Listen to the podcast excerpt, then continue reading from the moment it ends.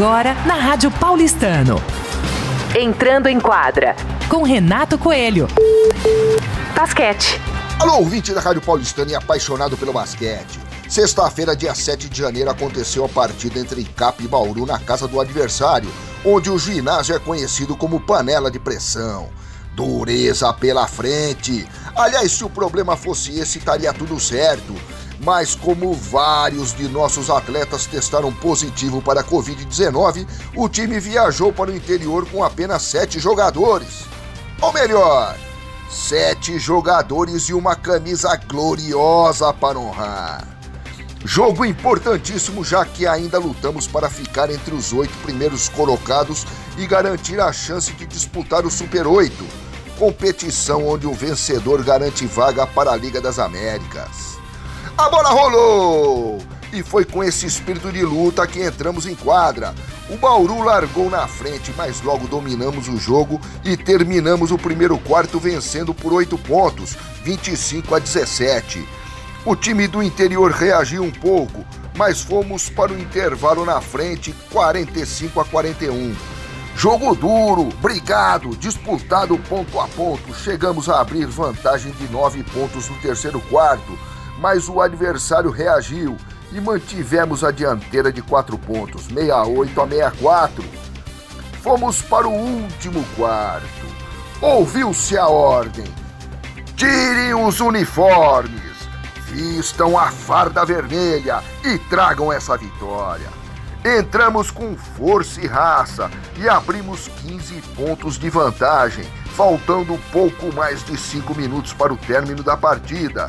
Mas pouco depois tivemos que mostrar como somos fortes.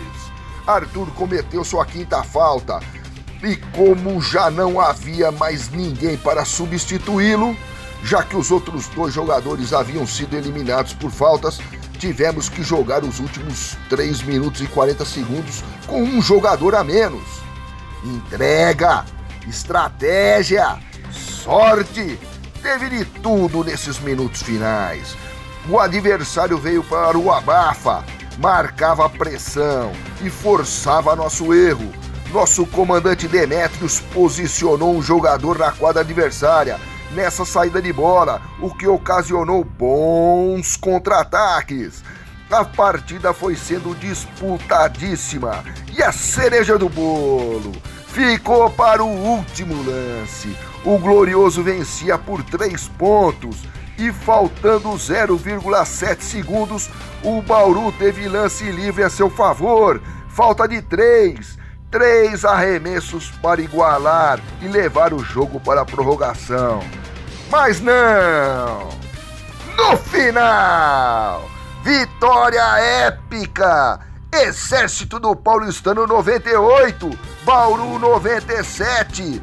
Depois de respirar bastante, conversei com Carlinhos Neves, nosso diretor esportivo, que deu sua versão sobre o feito.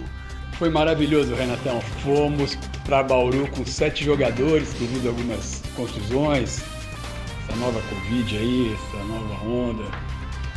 Mas foi uma noite maravilhosa. Com sete, ganhamos de Bauru, aquela pressão de sempre.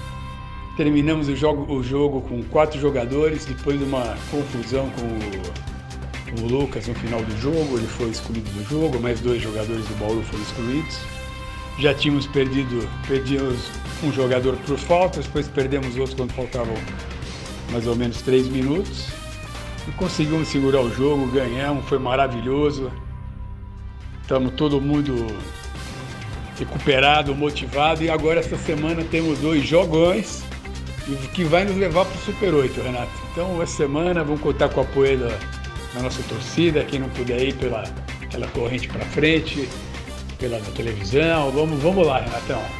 Então hoje é contra o, o União Corinthians lá do Sul, e quarta-feira contra Caxias. Os dois jogos são no Paulistano.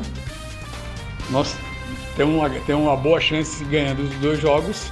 Se ganhar os dois jogos, nós estamos classificados para o Super 8.